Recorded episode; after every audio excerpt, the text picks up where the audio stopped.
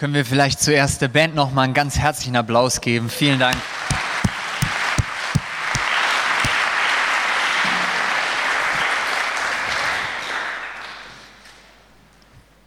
Wer von euch war dieses Jahr schon auf einer Hochzeit oder hat vor, noch auf eine zu gehen? Einige. Vielleicht liegt es daran, dass wir hier im Jesus-Treff sind und irgendwie jedes, äh, jeder zweite Mensch dieses Jahr heiratet. So kommt es mir zumindest, zumindest, vor. Ich hatte auch schon zwei Hochzeiten, die ich selber halten durfte, allein im letzten Monat. Ähm, eine Frage, wenn ihr jetzt auf eine Hochzeit geht und ihr wisst, okay, da kommt was auf mich zu, keine Ahnung, nächstes Wochenende oder so, worauf freut ihr euch besonders? Einfach mal laut rausrufen. Tanzen. Essen. Frauen? Was? Das Kleid? Die kirchliche Trauung?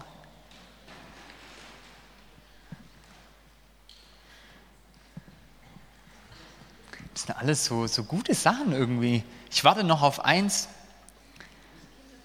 Die Kinderfotos, peinliche Videos. Voll. Also es gibt eine Sache, auf die ich mich immer besonders freue. Wundert mich, dass das niemand gesagt hat. Und zwar der Autokorso. Ich finde es so eine geniale Sache, irgendwie alle paar Monate mal 20 Minuten komplett durchhupen zu dürfen. Und ich bin auch wirklich jemand, der das macht. Also äh, meine Frau will dann oft nach dem Gottesdienst mit mir sprechen und wir sitzen irgendwie nebeneinander und äh, das Einzige, was ich mache, ist hupen. Ich kann dann auch nicht mehr irgendwie nachdenken oder mit ihr sprechen, sondern es geht einfach nur um das Hupen. Und zum einen finde ich es einfach geil, das Geräusch, äh, weil das so unglaublich abwechslungsreich ist. Äh, aber das andere, was ich wirklich lieb an dem Autokorso ist, ähm, das ist so ein komisches Gefühl, man ist so eine Gruppe von Menschen in Autos und fährt irgendwie zusammen zu einem gemeinsamen Ort, alle wollen zum gleichen Ziel. Man ist in diesen Autos mit irgendwie kleinen Schleifchen oder so wegen einem bestimmten Paar und alle hupen. Und dieses Gefühl ist irgendwie so, für mich immer was von, hat was von Einheit irgendwie. Ähm, das ist zwar vielleicht ein bisschen unerwartet, dass man das in einem Autokorso vorfindet, aber mir geht es immer so, wenn wir dann da in der Straße fahren, jetzt äh, vor zwei Wochen war das wieder so in Stuttgart und einfach vor dir zehn Autos, hinter dir zehn Autos und wir sind so eine große Gruppe und in dem Moment vergesse ich mich komplett. Ich weiß nur noch, wir sind der Autokorso, der Rest ist egal. Und dieses Gefühl von Einheit finde ich total geil. Es macht mir richtig Spaß jedes Mal. Es gibt ganz oft so Momente, wo wir dieses Einssein erleben mit anderen Menschen oder in einer Gruppe. Ähm, ganz unterschiedliche Situationen. Manche erleben das im Stadion, manche äh, beim, beim Konzert, keine Ahnung. Wenn wir einfach noch mal ein paar Sachen zusammentragen können. Wann hast du das letzte Mal so ein richtiges Gefühl von Einheit oder Einssein mit einer anderen Gruppe von Menschen erlebt? Wo oder wie, was war das? Ein Festival, ja. Weinwanderung. Das stimmt. Sehr tief die Einheit meistens. Ja. Gemeindefreizeit.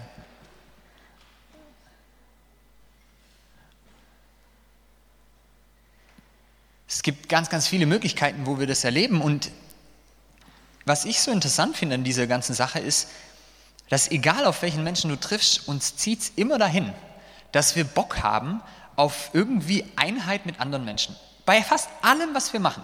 Selbst wenn wir Gottesdienst feiern. Warum machen wir das zusammen? Wir könnten es auch jeder allein zu Hause machen. Weil es irgendwie uns Spaß macht, dass wir zusammen in einer Gruppe das Gleiche machen. Und wir haben so ein Gefühl von Einssein.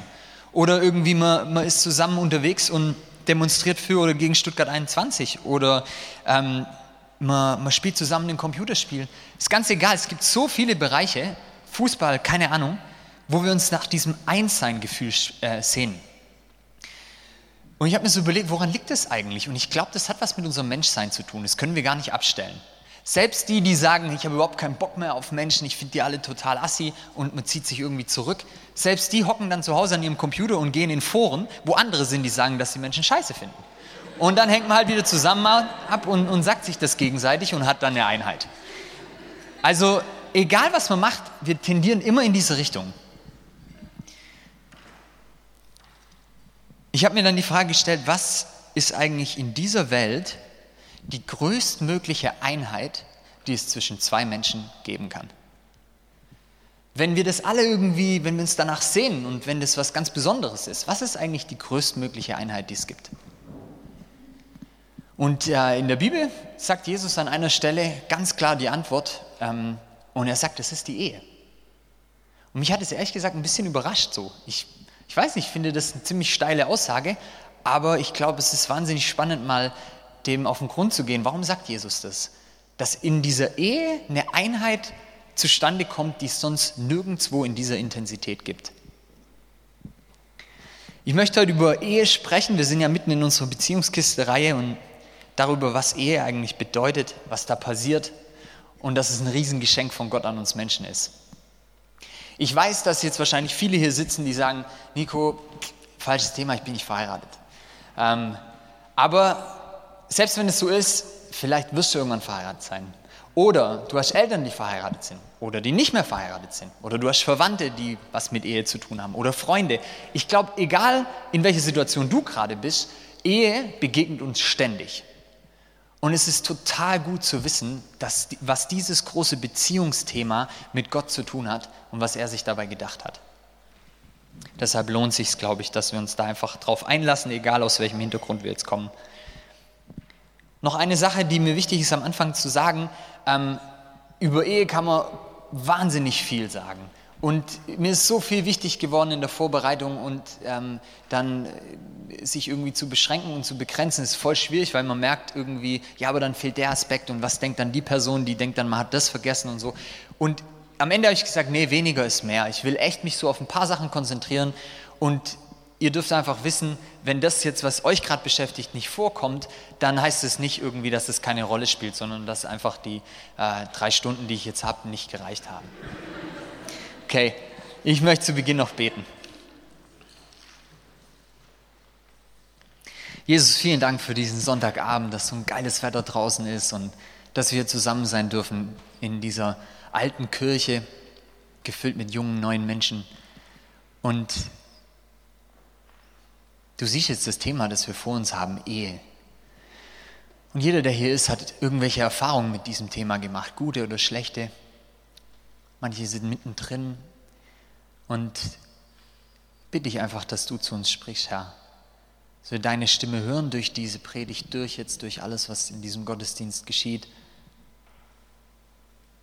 Und dass du uns Hoffnung schenkst für die Situation, in der wir drin stecken. Mach du unsere Herzensohren auf für deine Stimme. Amen. Ich möchte einen Text dieser Predigt zugrunde legen, und zwar einen ganz bekannten Text aus Matthäus 19. Äh, viele kennen einige Verse aus diesem Text aus Traupredigten beziehungsweise aus diesem Trauakt, wenn dann der Pfarrer den Bibeltext vorliest.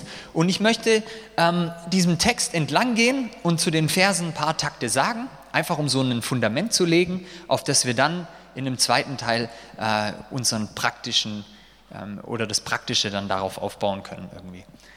Genau.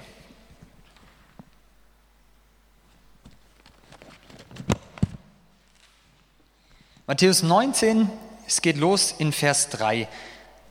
Der Kontext von diesem Text ist so, dass die Pharisäer, eine religiöse Partei damals, ganz äh, große Theologen, die irgendwie alles besser wussten, auf Jesus zukommen und ihn eigentlich äh, cashen wollen. Die wollen ihm eine Falle stellen und ihn entlarven als jemand, der nur Müll erzählt.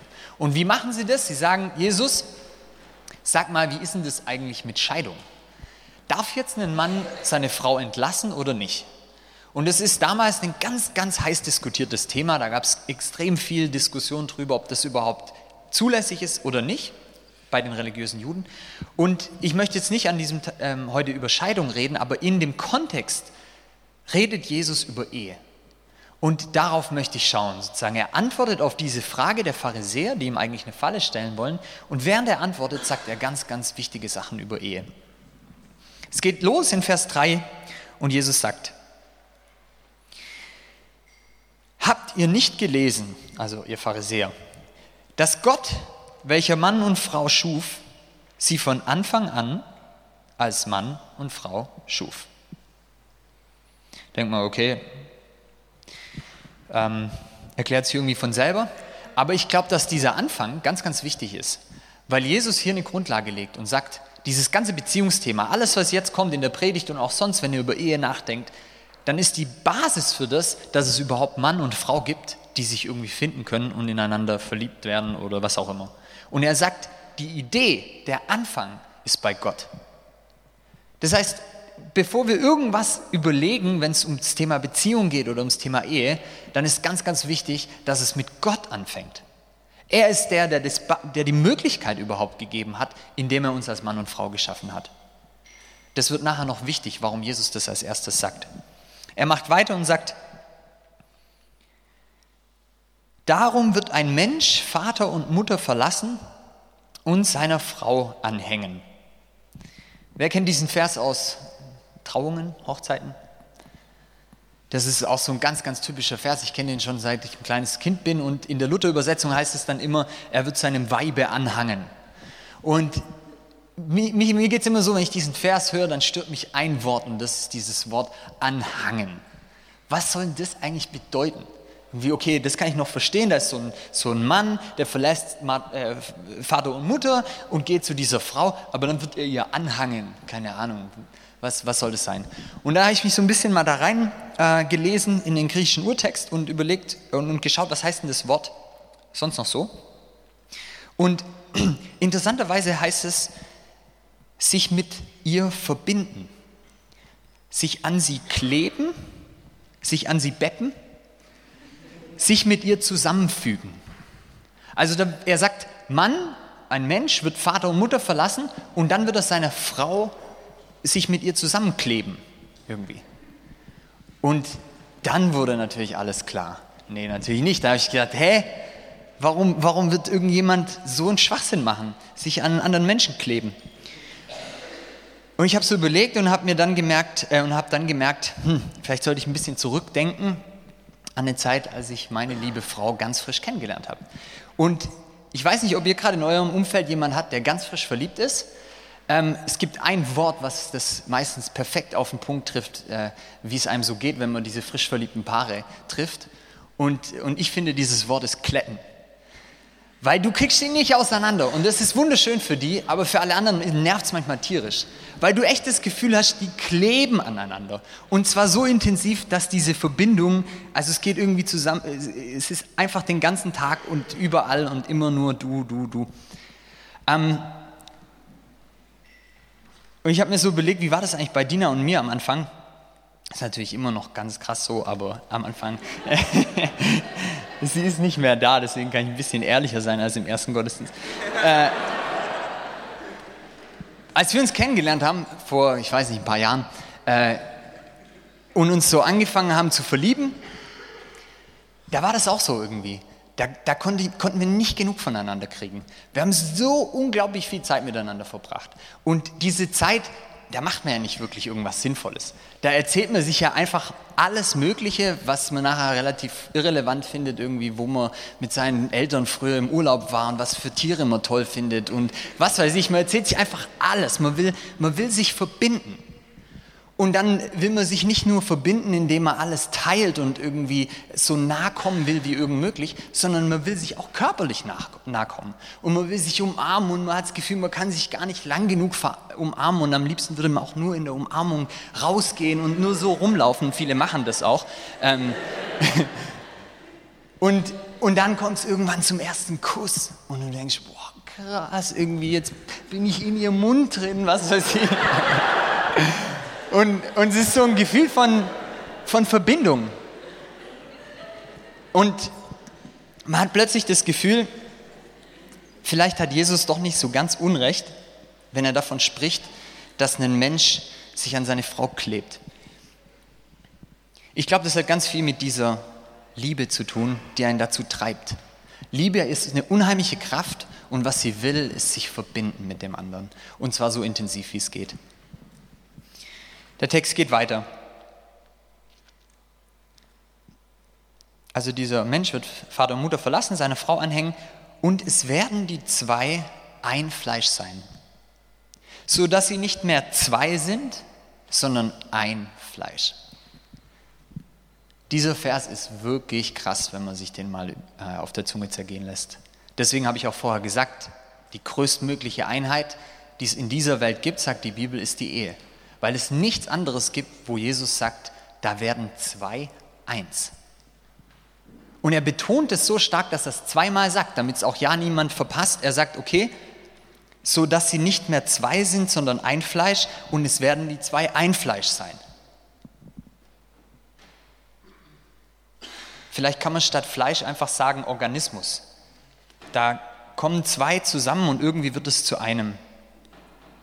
In der Antike ist ganz klar, äh, woran da körperlich als erstes gedacht ist, natürlich an Sex. In der Antike gab es es nicht, dass man ähm, ohne danach zu heiraten öffentlich irgendwie mit anderen schlafen konnte. Das gab es gar nicht. Wenn du mit jemandem Sex hattest, war klar, dass du nachher heiratest. Das war diese Verbindung, die deutlich gemacht hat, okay, jetzt sind wir ein Fleisch geworden. Und diese Möglichkeit, ähm, dann zu sagen, okay, ich habe jetzt mit dieser Frau geschlafen, ah, jetzt habe ich keinen Bock mehr, mach was anderes, gab es gar nicht. Sondern es war völlig klar, wenn es rauskommt, natürlich haben es manche auch heimlich gemacht, aber wenn es rauskam, war klar, der Mann muss die Frau heiraten. Und es ist bis heute so in jüdischen Hochzeiten, dass wenn die heiraten, dann haben sie eine ganz tolle Zeremonie mit allen möglichen richtig schönen Traditionen. Aber es ist völlig klar, diese Ehe ist nicht geschlossen, bevor die zwei nicht Sex hatten. Und das Ding, wie die das dann machen, damit es auch jeder weiß, ist, nach dieser öffentlichen Feier wird nicht gefeiert oder so, sondern da gehen die zwei dann ins Zimmer und die ganze Bagage kommt mit und die stehen dann vor dem Zimmer und warten, bis die zwei da drin Sex hatten. Und ihr könnt euch vorstellen, dass das extrem entspannt ist, vor allem für die Frau. Ja, so ein erstes Mal stellt sich, glaube ich, jeder vor.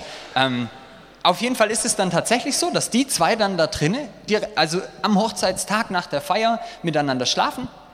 Dann ist klar, jetzt ist es vollzogen, die zwei sind ein Fleisch geworden, die kommen raus, yippie, wir haben es gemacht. Ähm, und die ganze, äh, die ganze Hochzeitsgesellschaft freut sich riesig und dann wird gefeiert, fünf Tage bis eine Woche komplett durchgefeiert. Bis heute so. Und ich finde es irgendwie interessant, dass, dass dieser körperliche Akt äh, eine ganz wichtige Rolle spielt. Wir haben ja auch noch das Thema Sex in unserer Beziehungskistenreihe und ähm, ich glaube, da werden wir noch manches dazu hören. Es gibt aber nicht nur bei diesem Einswerden, wovon Jesus spricht, geht es nicht nur um das Körperliche, sondern es geht auch noch um was anderes. Woher kennen wir das, dass aus zwei eins wird? Ist ja irgendwie ganz, ein ganz komisches Prinzip irgendwie. Wie funktioniert das eigentlich? Und ich glaube, wir kennen das alle. Ihr wisst auch woher? Vom Kochen. Richtig? Ich liebe zum Beispiel Fleischküchle. Und wer, wer hat schon mal Fleischküchle gemacht? Wer Schwaben? Also, boah, fett. Das sind echt die Schwaben hier. Also, wenn man Fleischküchle macht, schneidet man Zwiebeln, Hackfleisch, Eier rein und äh, vielleicht noch ein bisschen äh, Paniermehl oder so. Das Ding ist, wenn ich anfange, sind das alles unterschiedliche Sachen, ja. Aber dann kommt dieser wunderschöne Moment, wo das alles da drin liegt in dieser Schüssel und dann fängt man an zu kneten. Und dann flutscht da überall das Fleisch durch und so. Und man knetet und knetet und knetet. Und irgendwann ist das so eine richtig undefinierbare, äh, leicht rötlich-braune Masse. Und es ist, wenn ich jetzt mal nur Bezug nehme auf die Eier und das Fleisch, ist aus zwei Dingen eins geworden.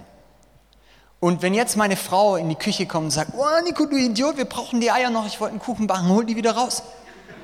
Sag ich, ja, das geht nicht. Ich sage, ja, wie, das geht nicht? Die sind doch da drin. Ja, aber ich kann die nicht raus. Die, die, das ist irgendwie eins geworden. Wie eins geworden? Das sind doch zwei Sachen, Eier und Fleisch. Kann nicht so schwer sein, hol die doch da raus. Nee, das geht nicht. Das, das, das ist einfach eins geworden. Und ich glaube, so passiert es auch in Beziehungen dass wir wirklich eins werden, wie ein Fleischküchle. ähm, ich, ich gebe euch ein paar Beispiele, dass ihr euch das vorstellen könnt. Ich finde zum Beispiel in einer Beziehung kommt es irgendwann zu dem Punkt, dass man gar nicht mehr weiß, wer hat eigentlich mit diesem dummen Spitznamen angefangen. Wir haben einige Spitznamen, die sind so überpeinlich. Ich darf sie nicht sagen, ich würde sie euch echt gern sagen. Ähm, und da geht es mir dann immer so, dass ich irgendwann zu dem Punkt komme und überlege, habe ich mir den eigentlich überlegt oder meine Frau? Und manchmal ist es sogar eine Mischung, da weiß ich gar nicht. Das ist irgendwie eins geworden. Sie hat ein Konsonant gesagt und ich eine Silbe und dann wurde das ein blöder Spitzname. Und, und nicht nur bei so unwichtigen Dingen wie Spitznamen. Nee, es geht um viel mehr Dinge. Es geht zum Beispiel um Sprache insgesamt. Dass wir plötzlich anfangen, eins zu werden, indem wir reden. Wir benutzen Worte, die wir gar nicht vorher benutzt haben und benutzen die Mimik von unserem Partner. Und irgendwie unsere Gestik, wie wir miteinander reden, passt sich an. Ganz oft ist es auch so, dass unser Lachen irgendwie ähnlich wird. Kennt ihr manche Paare, äh, die, die so nach 40 Jahren, da ist es dann oft so, dass sogar der Hund aussieht wie das Paar. nee, das ist echt so. Dann läuft man auf dem Feld und die beiden haben eine Jack Wolfskin-Jacke an, haben beide eine Wanderhose an, beide rote Schuhe und der Hund sieht genauso aus. Ähm, man passt sich irgendwie an und wird eins. Wir werden auch in unseren Meinungen eins. Mir geht es ganz oft so, wenn ich mit Leuten spreche, im Jesus-Treff, und es geht um irgendwelche praktischen Dinge, keine Ahnung, ich bin ja in der Gemeindeleitung und dann kriegt man manchmal irgendwelche Vorschläge oder so. Und wenn das von einem Ehepartner, äh, von jemand kommt, der in der Ehe ist, dann ist mir immer klar, ich rede eigentlich mit beiden. Weil du nie weißt, ist das jetzt eigentlich seine Meinung oder die Meinung von seiner Frau. Und wenn ich, am Anfang habe ich das so versucht, ein bisschen auseinanderzuhalten und so, okay, warte mal, ich glaube, nee, das ist eher das von ihrer Frau oder was weiß ich, und irgend von seiner Frau. Und und mittlerweile merke ich, das kann man nicht trennen. In der Ehe wird es wirklich eins. Da sind diese verschiedenen Meinungen plötzlich, die schmelzen zusammen und irgendwie weiß ich gar nicht mehr, hä, hatte ich jetzt als erstes die Idee oder meine Frau oder. Da wird was zu einem Organismus.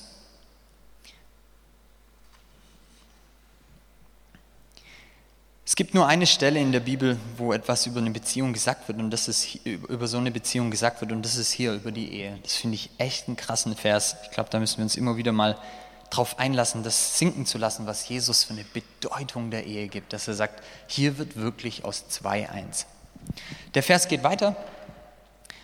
Was nun Gott zusammengefügt hat, das soll der Mensch nicht scheiden. Und ich möchte vor allem über den ersten Teil sprechen was nun Gott zusammengefügt hat. Wir haben jetzt sozusagen diesen, wir sind zusammen den Weg gegangen, okay, da sind Verliebte, die wollen sich miteinander verbinden, die wollen eins werden in der Ehe, passiert es dann auch praktisch. Aber wir denken dann ganz oft, ja, das haben wir halt jetzt gemacht. Und Jesus sagt, nee, nee, nee, das ist ein Wunder, dass sowas passiert. Und Gott ist derjenige, der das zusammenfügt. Da passiert was Wunderschönes, dass zwei Menschen eins werden. Wir sind da so dran gewöhnt, das ist halt normal für uns, oder? Egal ob Christ oder nicht, wir kennen das halt. Aber Jesus sagt, nein, das ist Gottes Idee.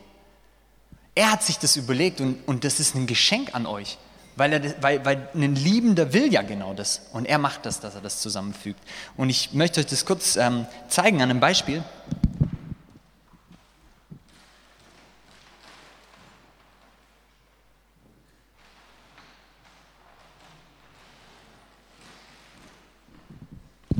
Der Simon war so nett, mir seine Geige auszuleihen. Ich kann überhaupt nicht Geige spielen, aber ähm, man kann daran eine Sache deutlich machen. Mit diesem Gott hat es zusammengefügt.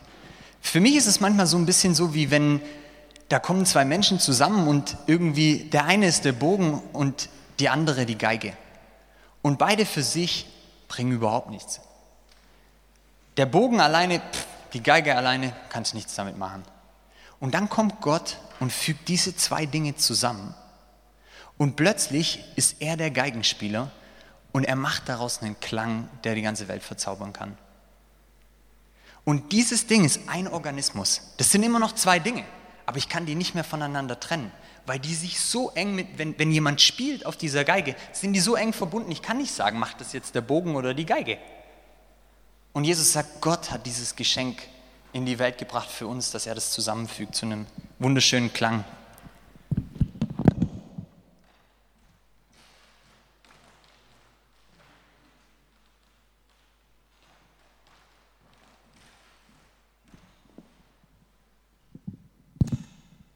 Wir dürfen also wissen, dass in der Ehe, wo dieses Wunder passiert, dass Menschen eins werden, dass es von Gott gewollt ist, dass er sich das so überlegt hat und dass er das gut findet. Vielleicht denkt jetzt der eine oder andere, ja, okay, Nico, ist ja gut mit Einheit und eins werden, aber ehrlich gesagt, wo bleibt da meine Unabhängigkeit? Wo bleibt da meine Individualität? Ich bin doch immer noch ein eigener Mensch, ich will doch nicht da so ein Ding werden irgendwie. Wisst ihr, was witzig ist? Ein frisch Verliebter würde so eine Frage nie stellen. Wenn du frisch verliebt bist, dann kann es gar nicht nah genug sein. Da gibt es gar nicht die Frage, ja, aber wo bleibe ich? Der Liebende, der will sich komplett verlieren an den anderen. Wenn dein, wenn dein Partner weint, dann willst du so nah sein, dass du seinen Schmerz fühlst und du weißt gar nicht mehr, ist das jetzt sein Heulen oder mein Heulen. Da gibt es nicht mehr eine Trennung. Für Liebe, das, wenn Liebe sich, wenn der Partner sich freut über irgendwas, dann will ich mich mitfreuen. Ich will mich selber verlassen hin zu meinem Partner. Und für jemanden, der frisch verliebt ist und eine ganz neue Ehe hat, da ist das irgendwie auch klar. Da stellt sich die Frage gar nicht. Die kommt vielleicht ein bisschen später und ich gehe noch darauf ein, wie es dazu kommt. Und ganz ehrlich, ähm, ich glaube, dass es niemand gibt, der uns das besser vorgemacht hat als Gott selbst. Gott liebt uns unglaublich. Und was macht er in seiner Liebe? Er gibt sich so rein, dass er selber Mensch wird. Weil die Liebe, die will immer so nah dem anderen kommen, dass sie ihm helfen kann, dass sie da ist für den anderen. Und Gott macht es, indem er selber Mensch wird. Und er verliert sich komplett selber, gibt alles hin, lässt alles zurück, um ganz für den anderen da zu sein. Und an der Stelle finde ich, dass Ehe auch ein Stück weit widerspiegelt, wie Gott ist. In dieser Liebe, die diese Trennung nicht mehr kennt, zeigt in der, wird in der Ehe was deutlich, wie Gott ist. Der hat es auch nicht gekannt. Hier bin ich Gott, ich bin der große Checker, ihr seid da unten macht mal. Nee, der hat gesagt, ich gebe mich rein, ich werde selber Mensch und ich hänge nachher am Kreuz für, eure, für euren Schlamassel, weil ich euch so lieb. Und es gibt noch einen anderen Teil, wo ich finde, dass Ehe Gott widerspiegelt. Weil man kann schon sagen, ja, wie bei dem Fleischküchle, das ist zwar eins geworden, aber ich kann trotzdem sagen, da sind zwei Dinge drin. Und bei Gott ist es auch so. Gott ist drei und eins. Und irgendwie ist es das größte Rätsel der Geschichte. Und ich, ich habe Theologie studiert und in der ganzen Kirchengeschichte gibt es immer wieder den Versuch, irgendwie die Trinität zu erklären.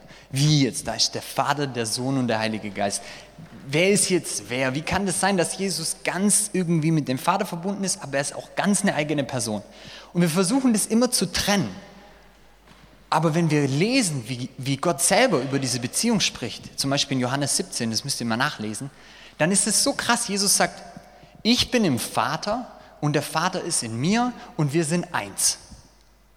Und dann gibt es ja noch den Heiligen Geist, das ist irgendwie, der nimmt von meinem und ich bin aber auch in ihm und es ist mein Geist, aber es ist auch der Geist des Vaters und der ist dann in euch und, und du liest es und denkst irgendwann so, hey, ich check überhaupt nichts mehr. Das fühlt sich an wie ein Fleischküchle. Und wenn du das dann auseinanderpfriemeln willst, dann funktioniert es nicht. Und ich glaube, genau das wollte Jesus. Der wollte sagen, wisst ihr was? Wir sind eigene Personen und trotzdem eins. Weil das ist das größte Geheimnis, dass man am meisten Person ist, wenn man in Einheit ist. Deshalb glaube ich, dass Ehe auch in diesem Einfleischwerden Gott widerspiegelt, in seiner Trinität. Jetzt haben wir ähm, diesen Text bearbeitet und ein bisschen angeschaut, was sozusagen das Fundament ist, was Jesus da legt für die Ehe, dass da was ganz, ganz Besonderes passiert. Und jetzt kommt so ein äh, praktischer Teil noch. Was bedeutet das jetzt eigentlich für uns, dass das mit der Ehe so ist? Ich glaube, zuerst muss man sagen, dass alleine sich das mal bewusst zu machen, dass Ehe so was Besonderes ist und eine Einheit hergestellt wird, die ich gar nicht trennen kann, dass das für uns ein wahnsinniger Realitätsgewinn ist. Weil wir leben in einer Welt, und ich habe vorhin mit jemandem gesprochen, der hat es einfach Generation Gala genannt. Ähm, wir leben als Generation Gala, wo uns den ganzen Tag erzählt wird, ja, Ehe, keine Ahnung, kommst halt zusammen, hast eine gute Zeit, zwei, drei Jahre, dann trennst dich halt, kommt der Nächste oder die Nächste. Und es ist irgendwie so normal für uns geworden, dass wir sagen, Ehe, ja gut, wenn es funktioniert, voll gut für euch, wenn nicht, dann nicht. Aber das stimmt einfach nicht. Und das muss man den Leuten selber auch gar nicht sagen, das spüren die ganz genau. Wenn du eine Ehe eingegangen bist, dann ist da eine Einheit zwischen dir und deinem Partner, die kannst du nicht einfach lösen, wie wenn du ein Stück Fleisch wärst und sagst, ja gut, pf, keine Ahnung, jetzt mache ich halt weiter. Nee. Deswegen ist Scheidung so unglaublich schmerzhaft. Jeder weiß das. Weil da irgendwie was zusammengekommen ist und das ist eins geworden und jetzt wollen wir Menschen so tun, als könnte man das einfach trennen. Das funktioniert nicht. Und ich glaube, das tut uns gut, als junge Generation zu checken, Ehe ist was ganz Besonderes. Und so wie die Welt um uns herum damit umgeht, so wie wir in den Filmen sehen, okay, wow, da hat jemand voll die schwierige Ehe und dann lässt er das einfach hinter sich und fängt ein tolles neues Leben an. Das ist Bullshit. Das funktioniert so nicht. Weil Jesus recht hat, wenn er sagt, da passiert was. Gott fügt was zusammen und da, wo was aus zwei eins geworden ist, da können wir nicht einfach so tun, als wäre das hoppla hopp zu lösen.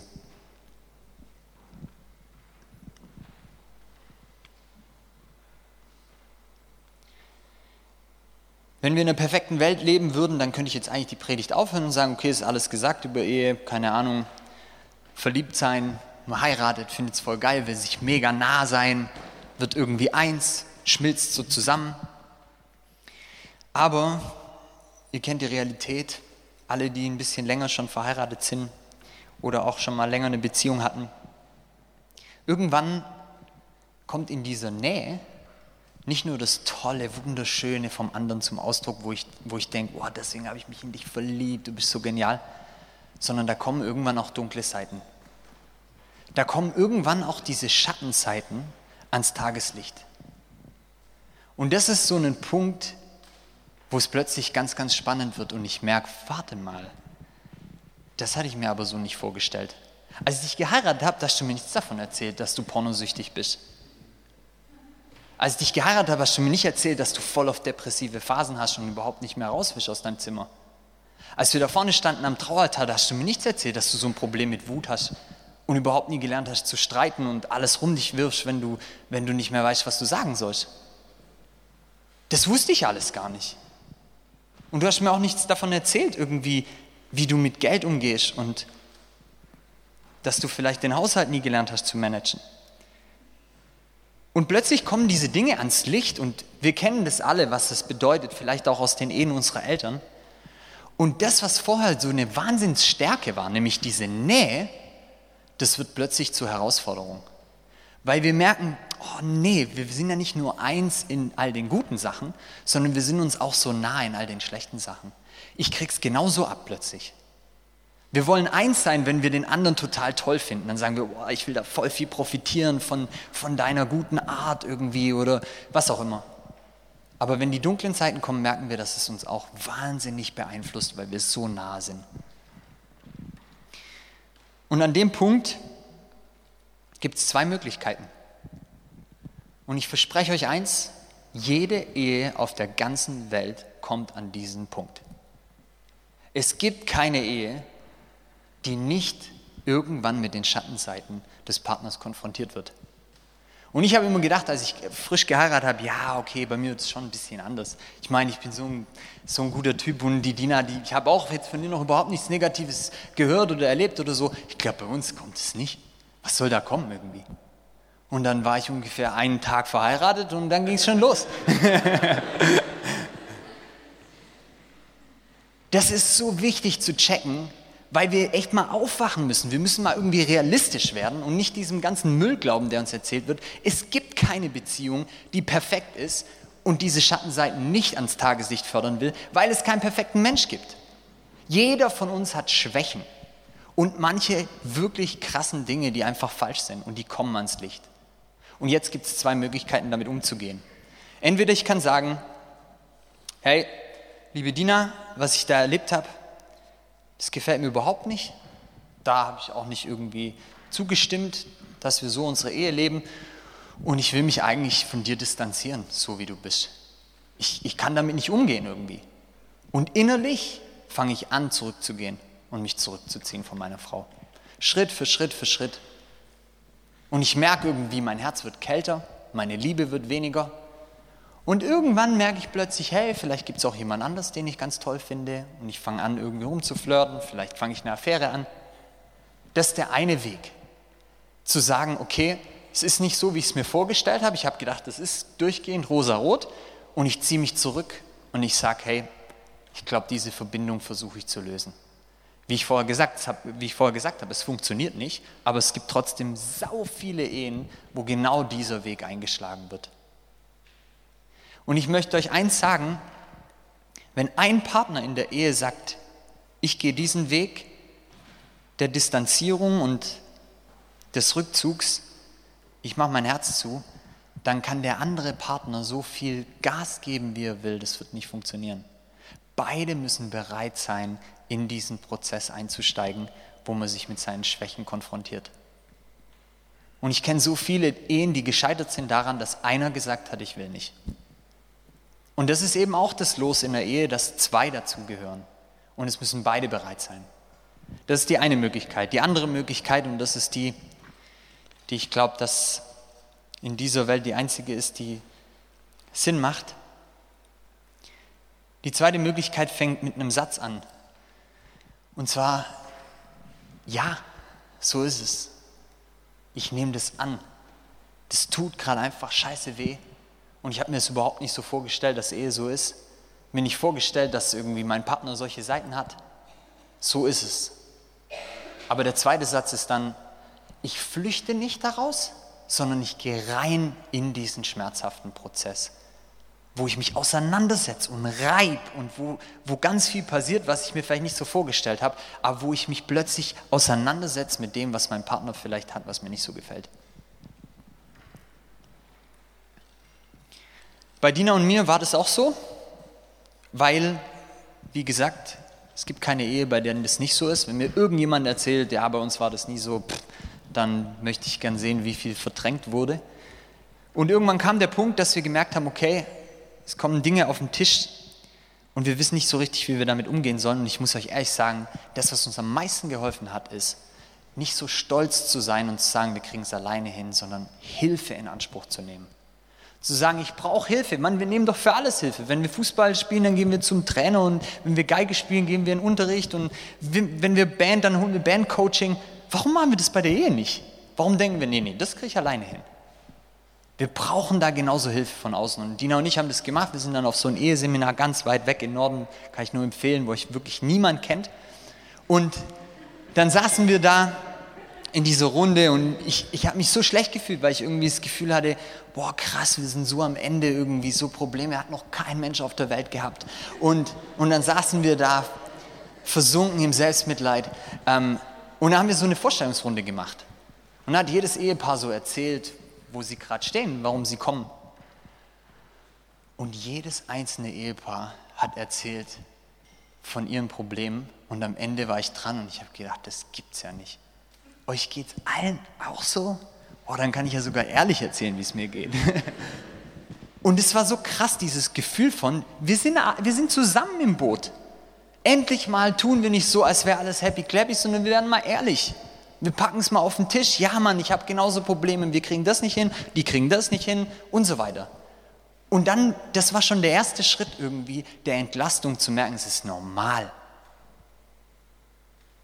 Und es ist so krass, weil zieht euch mal die Filme ran, die so ins Kino kommen. Da ist es immer so, dass dieses Bild vorgegaukelt wird. Wenn du wirklich verliebt bist und den richtigen Partner triffst, dann ist es für immer Wolke 7. Und plötzlich merkst du, bei allen, mit denen ich mich wirklich ehrlich unterhalte, ist es nicht so. Und dann haben wir da echt auch Eheberatung in Anspruch genommen. Ähm, haben äh, eine Seelsorgerin gehabt und einfach ganz viel irgendwie versucht zu teilen ähm, und Hilfe von außen in Anspruch zu nehmen, um das auf die Reihe zu kriegen. Weil das ist nicht so einfach. Wenn du dir dumme Sachen angewöhnst über 23 Jahre und dann bist du plötzlich verheiratet und sollst irgendwie das Bad gescheit aufräumen, das geht halt nicht so schnell. Da brauchst du jemanden von außen, der dir das erklärt, wie sauber sowas sein soll. Noch ein zweiter Tipp, was uns auch, was echt ganz, ganz wichtig ist, es gibt nichts Sensibleres für einen Menschen als seine Schwächen. Das ist so was ganz, ganz Verletzliches. Und in dem Moment, wo das auf den Tisch kommt, was deine Schwäche ist, da braucht dein Partner Schutz. In dem Moment, wo deine Frau rausfindet, boah, der Nico ist in dem Punkt so ein Angsthase, so ein Feigling, das ist so eine Schwäche von ihm. Da brauche ich Schutz, weil ich weiß, jetzt bin ich total verletzlich. Und das Schlimmste, was wir machen können, ist in den Momenten rauszugehen und daraus einen Klatsch zu machen. Und ich kenne das immer wieder an Partys, dass Leute dann irgendwann, wenn es witzig wird, sind leider öfter Frauen, bei denen ich das erlebt habe, zu erzählen, was ihr Ehemann so alles äh, für witzige Schwächen hat. Und dann gucke ich mir den Ehemann an und ich sehe ganz genau, dass er es nicht witzig findet. Weil das eine Schwäche ist, das ist was ganz Persönliches, was Intimes, das gehört nicht irgendwie in Kaffeeklatsch. Und das gehört in den Schutzrahmen. Und ich glaube, wisst ihr, wenn, wenn so ein Ehepaar heiratet, dann ist es eigentlich immer so, äh, dass man sich ganz, ganz viele tolle Sachen verspricht. Und äh, keine Ahnung, ich weiß nicht, wer von euch hat schon mal ein Liebeslied oder ein Liebesgedicht geschrieben? Oder ein Liebesbrief? Leute, seid mal ehrlich, das kann ja nicht sein. Okay, sehr romantische Crew. Ähm, auf jeden Fall, für die drei, die das schon mal gemacht haben, ich, das, das Interessante finde ich, dass wenn man richtig verliebt ist, dann kann man sich nicht bremsen vor Versprechen. Man will alles versprechen. Ich werde für immer bei dir sein. Ich werde immer an deiner Seite sein. Ich werde dich in allem unterstützen.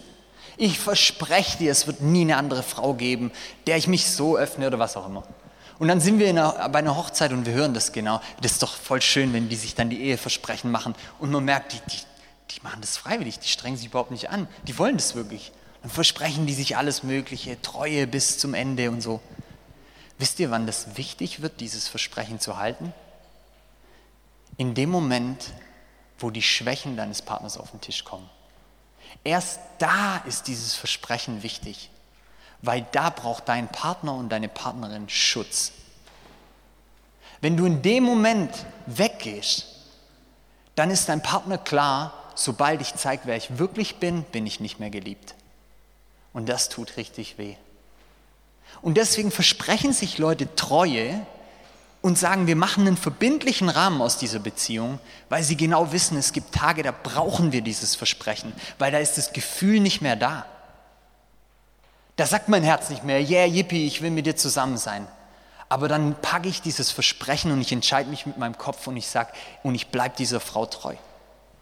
Und es spürt die Frau und sie kann in diesem Moment reingehen in diesen Prozess mit ihren dunklen Seiten.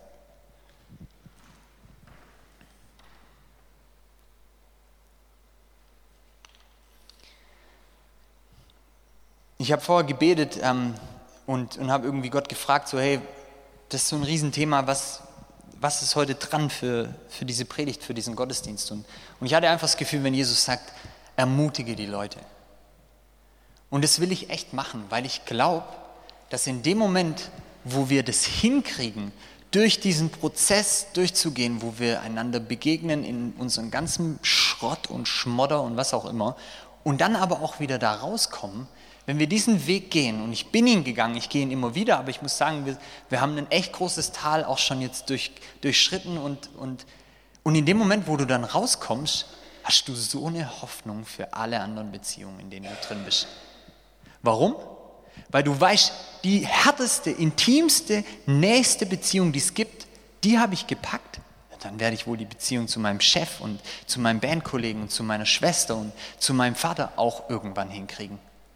Und in dir wächst eine Kraft und eine Hoffnung. Und du weißt, hey, und wenn es in der Gemeinde mega abgeht und sich alle zoffen, wir kriegen das hin. Weil ich habe es mit meiner Frau hingekriegt. Und wer es mit der hinkriegt, boah, das, der kann es mit allen hinkriegen. Und es macht echt Hoffnung für uns selber, für die Beziehung, in der wir drinstecken. Aber wisst ihr, was auch passiert? Wenn eine Ehe gelingt und Menschen diesen Prozess nicht verdrängen, sondern ihn annehmen, mit Gottes Hilfe da durchgehen und sich reiben und Hilfe in Anspruch nehmen, in dem Moment passiert was, dass diese Ehe ein Segen wird für andere. Und da schwappt was über auf alle Leute, die mit dieser Ehe zu tun haben. Und plötzlich, und deswegen ist auch dieses Gefühl bei uns immer so stark, wenn wir sitzen, äh, wenn wir bei einer Hochzeit sind und da vorne heiraten zwei, ich weiß nicht, wie es euch geht, ich sitze immer da und ich denke mir so, die müssen es schaffen. Die, die müssen unbedingt zusammenbleiben, die müssen sich für immer lieben. Das, das muss was werden. Warum? Weil ich weiß, wenn die zwei die Ehe hinkriegen, dann wird das ein Segen sein für so viele Menschen mehr als nur die zwei. Für ihre Kinder, für ihre Familien, für ihre Gemeinde, für ihre Freunde. Das wird ein Riesensegen sein. Und deshalb ist es so wichtig, dass, dass wir diesen Prozess annehmen. Am Ende will ich euch ähm, noch was erzählen von meiner Oma und meinem Opa. Ich war gestern äh, bei meiner Oma, die wohnt da in Stuttgart und äh, ich helfe ihr ab und zu im Garten. Die ist 85 und kann leider nur noch zwei Stunden Unkraut jäten. Und, äh, das ist dann ein bisschen blöd für sie, dann braucht sie ab und zu Hilfe. naja, auf jeden Fall komme ich dann dahin und äh, es war morgens und ich kam rein und das Erste, was sie zu mir sagt, ja, der Opa ist nicht da. Ich so, ja und? Ähm, habe ich nicht gesagt, habe ich aber gedacht. Und für sie ist mein, ihr Opa das Allerwichtigste. Und das war so wichtig, der ist jetzt nicht da, das ist jetzt alles anders als sonst, aber wir machen das trotzdem. Ich erkläre dir jetzt, was wir im Garten machen und so. Aber der Opa ist nicht da. Aber der kommt um halb drei. ich so, okay, super. Auf jeden Fall haben wir dann angefangen, im Garten zu arbeiten und ihr müsst wissen, meine Großeltern sind jetzt seit Diamantenhochzeit 60 Jahre plus verheiratet, richtig lang verheiratet, fünf Kinder. Und ähm, und ich habe so die ganze Zeit gemerkt, während wir da gearbeitet haben, die wartet voll, bis der endlich nach Hause kommt. Und nach so vielen Jahrzehnten freut es sich immer noch wie ein Honigkuchenpferd, wenn mein Opa nach Hause kommt. Und dann war es soweit. Um halb drei, in dem Alter sind ja echt immer auf die Minute pünktlich, kommt er dann rein in den Garten gelaufen und du siehst, meine Oma lässt alles stehen und fliegen und läuft dahin und natürlich fällt sie ihm nicht um den Hals, aber du merkst so richtig, sie freut sich riesig und sagt, Mensch, jetzt bist du da, soll ich dir einen Kaffee machen? Ich habe noch ein Erdbeertörtchen im Kühlschrank. Komm, wir gehen rein. Nico, wir machen jetzt Pause, wir machen Kaffee trinken. Ihr müsst wissen, bei meiner Oma machen wir alle halbe Stunde Pause beim Garten, äh, bei der Gartenarbeit. Auf jeden Fall gleich reingegangen und, und meine Oma saß da und hat dem, hat dem Opa zugehört, was er jetzt gerade erlebt hat und er war auf irgendeiner Sitzung, keine Ahnung. Und, und dann saßen wir da und ich habe so gedacht, krass, hey, die sind so lang verheiratet und die lieben sich immer noch. Und ich habe nicht das Gefühl, dass sie sich weniger lieben als am Anfang, sondern sie lieben sich tiefer. Und es ist echt witzig, weil meine Oma hat so ein äh, paar Wünsche, die meinem Opa absolut widersprechen. Zum Beispiel findet sie das ganz toll, zwei Wochen auf so einem totlangweiligen Schiff die Donau entlang zu schippern. Mit lauter alten Leuten und äh, dann keine Ahnung, singt man ab und zu Lieder. Und mein Opa findet es überhaupt nicht cool. Der ist nicht so der voll gesprächige Typ oder so, sondern eher so ein Tüftler. Was macht er? Regelmäßig zum Geburtstag oder zu Weihnachten schenkt er der solche Reisen. Und er sagt dann nicht, ja, geh, hier ist das Ticket, sondern er geht auch noch mit. Und ich weiß ganz genau, das macht er nur, weil er die liebt. Und dann weiß er genau, meine Oma liebt Rosen und ihm regelmäßig schenkt er ihr irgendwelche Gutscheine, dass sie wieder ihr komplettes Rosenbeet von irgendeinem Gärtner neu erneuern lassen darf und was, was weiß ich. Und ich sehe irgendwie diese Liebe, die in den beiden brennt und es schwappt über auf mich und es schwappt über jetzt auf euch, weil ich euch davon erzähle. Und ich weiß, dass meine Großeltern durch diese Täler gegangen sind. Und ich weiß auch, dass sie Gottes Hilfe in den Momenten erlebt haben. Gott ist derjenige, wie Jesus am Anfang gesagt hat, der uns als Mann und Frau geschaffen hat, der sich das alles überlegt hat. Und deshalb ist der, er derjenige, der sich mit allem, was er hat, einsetzt für unsere Beziehungen und für unsere Ehen. Weil er weiß, da passiert was Besonderes, das darf geschützt werden und er ist treu und hilft uns dadurch. Amen. Wir wollen jetzt, ähm, wir haben überlegt, wie wir es jetzt machen ich fände es cool, wenn wir jetzt doch das Lied machen. Wir singen zusammen ein Lied, einfach um ein bisschen runterzukommen. Wir können die Zeit auch nutzen, irgendwie so ein bisschen nachzudenken, vielleicht äh, was, ja, was davon für uns wichtig geworden ist, was wir gehört haben. Und danach wollen wir eine Gebetszeit haben ähm, für die Leute, die verheiratet sind und die dieses Jahr heiraten wollen. Und wir wollen dann einfach die für die das gilt, hier nach vorne bitten.